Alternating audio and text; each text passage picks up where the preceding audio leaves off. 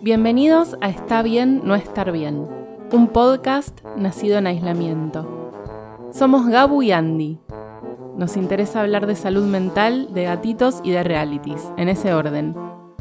Queremos que cada episodio sea como sumarse a una charla entre personas que hacemos lo que podemos. ¿Nos acompañás?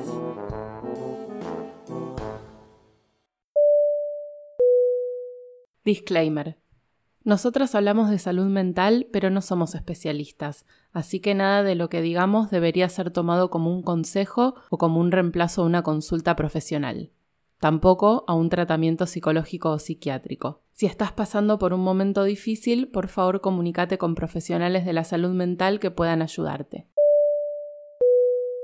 también tiene que ver con ser adultas de mierda, es el tema de la plata, de cómo gestionamos la plata, de lo difícil que es porque se espera que teniendo cierta edad tomes ciertas decisiones financieras, que tengas educación financiera. Bueno, ni hablar, ponele que ahora no se espere tanto que tengas eh, tus hijos y lo que fuera, ponele que o sea, igual eso sigue pasando, simplemente que en nuestro círculo capaz nadie se va a asombrar si decimos, che, mira, no voy a tener hijos, o yo ya sé que no quiero tener, pero ponele que no supiera y tengo 38, bueno, también es como que hay un margen y un montón de cosas. Entonces, bueno, se supone que si no estoy invirtiendo mi dinero en mi familia,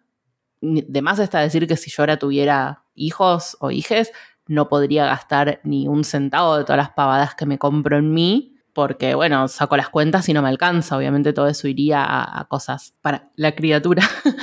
Pero más allá de eso, entonces esperaría, ay, bueno, entonces eh, ahorrás y, y, qué sé yo, y te vas de viaje o lo que fuera. Que por distintas razones a veces, bueno, un poco lo que decías vos, o sea, también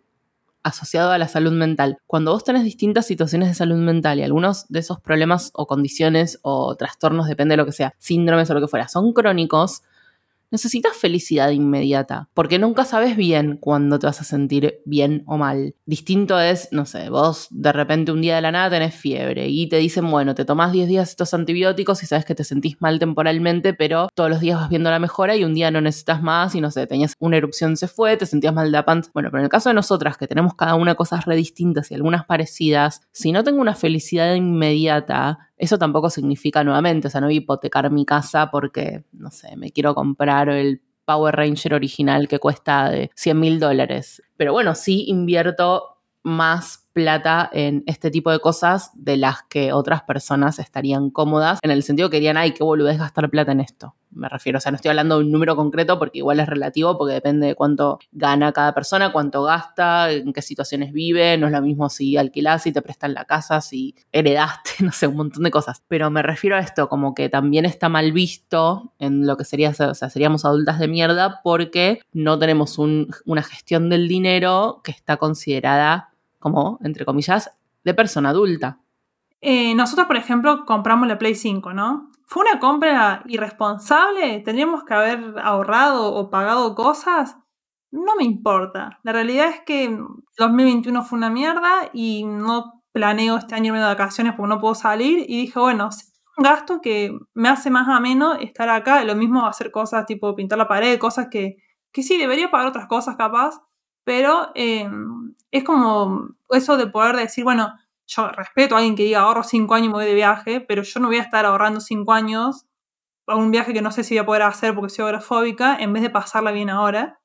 Y otra cosa también que me pasa, que por ahí como que eh, a unas personas con buenas intenciones me hacen comentarios de como que no sé administrar la plata. Y si bien no, no soy la mejor persona administrando la plata, tipo cuando yo digo, eh, no sé, que no tengo un mango, ponele, Em, bueno, yo gasto muchísimo en mi salud. Gasto, me da vergüenza decir lo que yo gasto en mi salud, pero eh, voy a terapia dos veces por semana, tomo un remedio de 15 mil pesos, otro de 6 mil, otro de 3 mil. O sea, también está esa percepción por ahí, digo, digo ya que mezclamos esta de mierda con la salud mental y con la salud física también, que bueno, que no todo el mundo puede eh, gastar plata ni más cosas porque no vive las mismas circunstancias. Yo eh, soy una privilegiada económicamente, tengo facilidades, lo sé, Em, me gusta mi trabajo, todo, y hago gastos que no corresponden con lo que debería gastar. Pero también pasa eso, tipo, si yo trabajo todo el día y tengo que ir y poner 20.000 en la farmacia, y sí, después cuando haga 5.000 mangos me quiero comprar un vestido, no tengo ganas de, qué sé yo, guardarlo para comprar Bitcoin. tres, no sé cuántos saben los bitcoins. Eso también me parece que es algo como que, por ahí cuando me dicen tipo, no, como me tenés que hacerte un curso administrar, no, me tengo que hacer un curso administrar, tengo que estar sana, porque gasto 40 mil pesos por mes en salud. Y no puedo estar sana si no gasto esa plata. Entonces, bueno, hago esto, hago cosas que no son ideales, pero es para levantarme la mañana y no porque lo material sea lo más importante, pero pudiendo decir, bueno, tengo una expensita y me doy un gustito, eh, lo hago. No es, no es el mejor consejo administrativo y es un privilegio, sí, pero también es una garcha en un montón de cosas y aprovecho para darme esos gustos. Sí, además también siempre estamos hablando, o sea, nuevamente, bueno, cada persona y su economía, o sea, ni vos ni yo nos vamos a meter ni, ni con nuestras propias economías, pero digo, en mi caso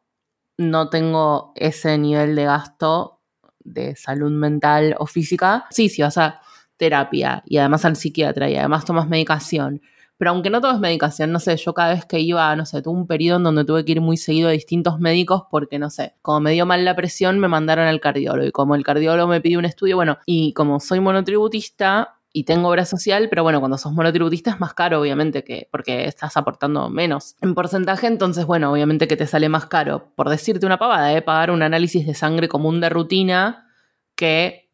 eh, que para una persona que está, digamos, como beneficiaria directa, que le puede salir o gratis o le puede costar, no sé, un tercio. Entonces, bueno, ya en un mes, ponele que, aunque no sea de salud mental, pero si en dos meses que me quiero hacer todos los estudios de rutina ya me dan mal dos cosas, tengo que ver, no sé, a tres o cuatro profesionales distintos y comprar cuatro remedios. Y me pasó también un mes, bueno, ni hablar cuando se murió Tali, que esto lo conté, que gastamos decenas de miles de pesos y que igual se murió. Y lo hicimos y bueno, nuevamente con el privilegio de poder, y si no hubiera podido, o sea, tampoco es que podía en el sentido de, ay, sí, veterinaria, tengo toda esta plata para vos ahora, no, tipo, agarré más trabajos, si hubiera sido necesario hubiera pedido prestado, o sea, no llega eso porque justamente, por suerte, digamos, en el sentido que me quedo más tranquila que no pedí plata, pero por mala suerte, por mi salud mental, bueno, agarré una cantidad demencial de trabajos y encima de toda la mierda que estaba viviendo, estaba hasta cualquier hora eh, haciendo trabajos extras para no justamente no tener que pedir. Pero si no hubiera podido conseguir más trabajos rápido y hubiera tenido que pedir prestado o incluso sacado un crédito para salvar a mi gata y aunque se hubiera muerto, bueno, lo hubiera hecho igual que obviamente no es lo mismo eso que comprarse muerde cordones. Pero lo que quiero decir es como que, bueno, mi límite siempre es, como a mí me da miedo la, inestabilidad, bueno, obviamente que no voy a privilegiar comprarme algo lindo que comer. Pero bueno, digo, tampoco nunca estuve en una situación de, eh, no sé, tengo eh, una lata de atún para sobrevivir 15 días, ¿no? Pero sí, sí, no sé, si en vez de pedir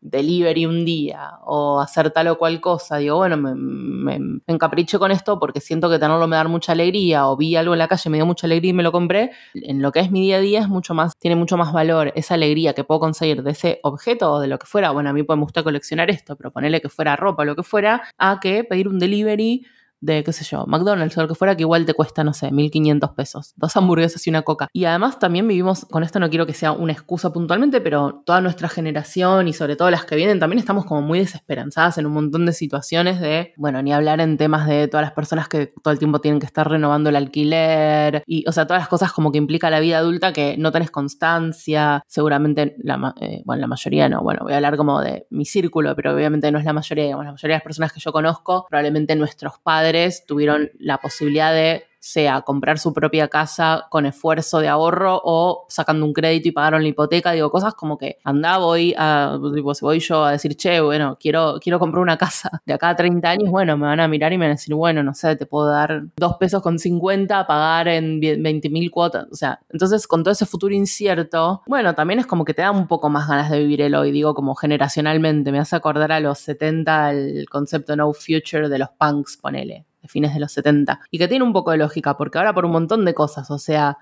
entre la pandemia, entre la salud mental, entre, no sé, toda, toda la situación del feminismo que encontramos muchas mujeres en los últimos años que nos hizo darnos cuenta de que un montón de cosas no estaban buenas. Y eso y lo otro, es como se hace difícil vivir el día a día. Entonces, o estás en modo avión y tenés la no sé si la suerte, la verdad, pero si tenés como la posibilidad de ponerte en modo avión y que no te interpele nada de eso y que no te destruya la psiquis, un poco me preocupa porque no sé, me intriga un poco saber qué, qué, te está pasando en esa cabeza, que nada de eso te, te, saca el sueño por las noches. Y otro poco digo, bueno, buenísimo, qué, suerte que seas tan buena, reina, qué bueno que puedas manejarlo de esa manera tan eh, adulta y civilizada, pero es como, la verdad es que también se burlan mucho de nuestra generación, generación de cristal, que no nos aguantamos esto y lo otro. Pero bueno, no es lo mismo, o sea, sí, van a decir, ay, bueno, pero y mi papá tenía la hiperinflación y los milicos, bueno, era otra cosa, o sea, no, no, no sé, no vivía y no puedo comparar eso. Y eran otros tiempos y había otros valores y había como otros valores de lo que era la vida, la normalidad y un montón de cosas que hoy, no sé, me voy a poner como medio trágica con esto, pero no sé, pienso en todas las personas de mi generación o la anterior, personas eh, no binarias, trans, incluso cosas como que ya deberían estar resaldadas como ser gay o lesbiana, digo, como que, y que igual te puedan pegar una piña porque, no sé, te vieron y capaz ni siquiera, no sé, te diste un piquito o ni siquiera te diste un beso, pero te diste la mano o ya te miraste y no sé qué, y que te puedan echar de un lugar o pegar una piña, o sea, como que realmente, o si sos mujer, esa situación que van a decir, ay, bueno, pero los varones también los roban y los Pero si sos mujer, que cada vez que salís a la calle, eh, pensás, o sea, no sé, es muy difícil vivir como con toda esa caca en la cabeza, entonces entonces, para mí tiene un poco de lógica. En mi caso, volver a lo infantil o a lo de más juvenil, para otra persona será, qué sé yo, ser punk, para otra persona será coleccionar cajas de fósforos, digo, pero tiene como una lógica buscar una seguridad en algo que te reconforte, porque si lo mirás medio así, como que mirás para adelante y no es un horizonte muy sereno. Sí, yo en general, o sea, siempre fui, digamos, eh, siempre fui así tipo de chiquita, de ver así como que, bueno, sí, no pesimista, sino como que me preocuparan de más las cosas, digamos. Em, y, y, es como decir, es como que es una época, no hace falta comparar con otras épocas siempre. La gente como quiere comparar y criticar y la realidad es que todo lo que hemos estado viendo es un montón, hay mucha incertidumbre y, y las cosas cotidianas, ponerle yo, eh, en pandemia no salí casi, no piso un bar, en general por la agorafobia, hacía un años que no piso un bar capaz, y una de las cosas que me gusta hacer, tipo tomar un cafecito. Y, el otro día realmente tenía dos mangos. O sea, digo, no puedo gastar en un café, pero me animaba a salir. ¿Qué va a hacer si, si para mí no es común animarme a salir? No voy a salir a tomar un café porque, porque no es que me estoy gastando algo que me hace que me quede en la calle, ¿entendés? Digamos, bueno, no, debería usarlo para comprar roja, pero bueno, tomo un café. Como que, bueno, uno va, va pensando así porque va tratando de sobrevivir el, el minuto a minuto, realmente. Porque si no, si no agarramos esas cosas chiquitas, la vida se hace como eterna te tengo un mambazo con la plata, eh, me da culpa gastar, eh, entonces estoy así como que gasto y después me arrepiento, digo, no, tendría que ahorrar, ta, ta, ta, pero en realidad al final del día es eso, tipo, me levanto en la mañana y me cuesta un montón, eh, y a veces hay cosas así que me dan felicidad y no es materialismo, es lo que hay, o sea, me gustaría poder levantarme en la mañana y decir visito a mi mamá, pero como no puedo, bueno, sí, gastar en un cafecito me hace sentir no tan bien, pero bien, y lo hago. Digamos, hay muchos, como decimos todo el tiempo, porque hay que hablar todo el tiempo, obviamente que sabemos que hablamos de que no es que le estamos sacando la comida a un hijo de la boca, ¿entendés? O sea, que son decisiones que nos afectan a nosotras, que no nos estamos por acá en la calle, o sea, esas cosas. Pero, pero sí, es, es otra forma como de gestionar las finanzas que, que entiendo que, bueno, sí, que las generaciones anteriores lo hicieron de otra forma porque tenían otras posibilidades capaz, y también sí, otra energía, qué sé yo, capaz tiene otra energía. Yo no tengo la energía que tenían mi viejo y mi vieja para trabajar. Y la verdad, no voy a mentir. Para trabajar incansablemente y ahorrar, no, no puedo. Gracias por escucharnos. Podés seguir a Gabu en redes como arroba gabuleta y podés comprar sus geniales productos en arroba tienda.filigrana en Instagram. Podés encontrar a Andy como arroba Andy Cookier y escucharle en Gatocracia, su podcast sobre gatitos y cultura pop. Búscalo en cualquier app de podcast y en Instagram como arroba gatocracia. Si te gustó el episodio, compartilo. Podés suscribirte en Spotify, en iTunes o en tu proveedor de podcast preferido. Estar bien está buenísimo, pero a veces no se puede. Estés donde estés, hay muchos lugares que pueden ayudarte de manera gratuita y muchas veces anónima, especialmente durante el aislamiento. En algunos casos son profesionales de la salud mental y en otros son personas que se capacitan para ayudar voluntariamente a quienes estén pasando situaciones de angustia. Hay mucha gente del otro lado de la pantalla que puede ayudarte. No tengas miedo de decir que tenés miedo. Nos encontramos en el próximo episodio.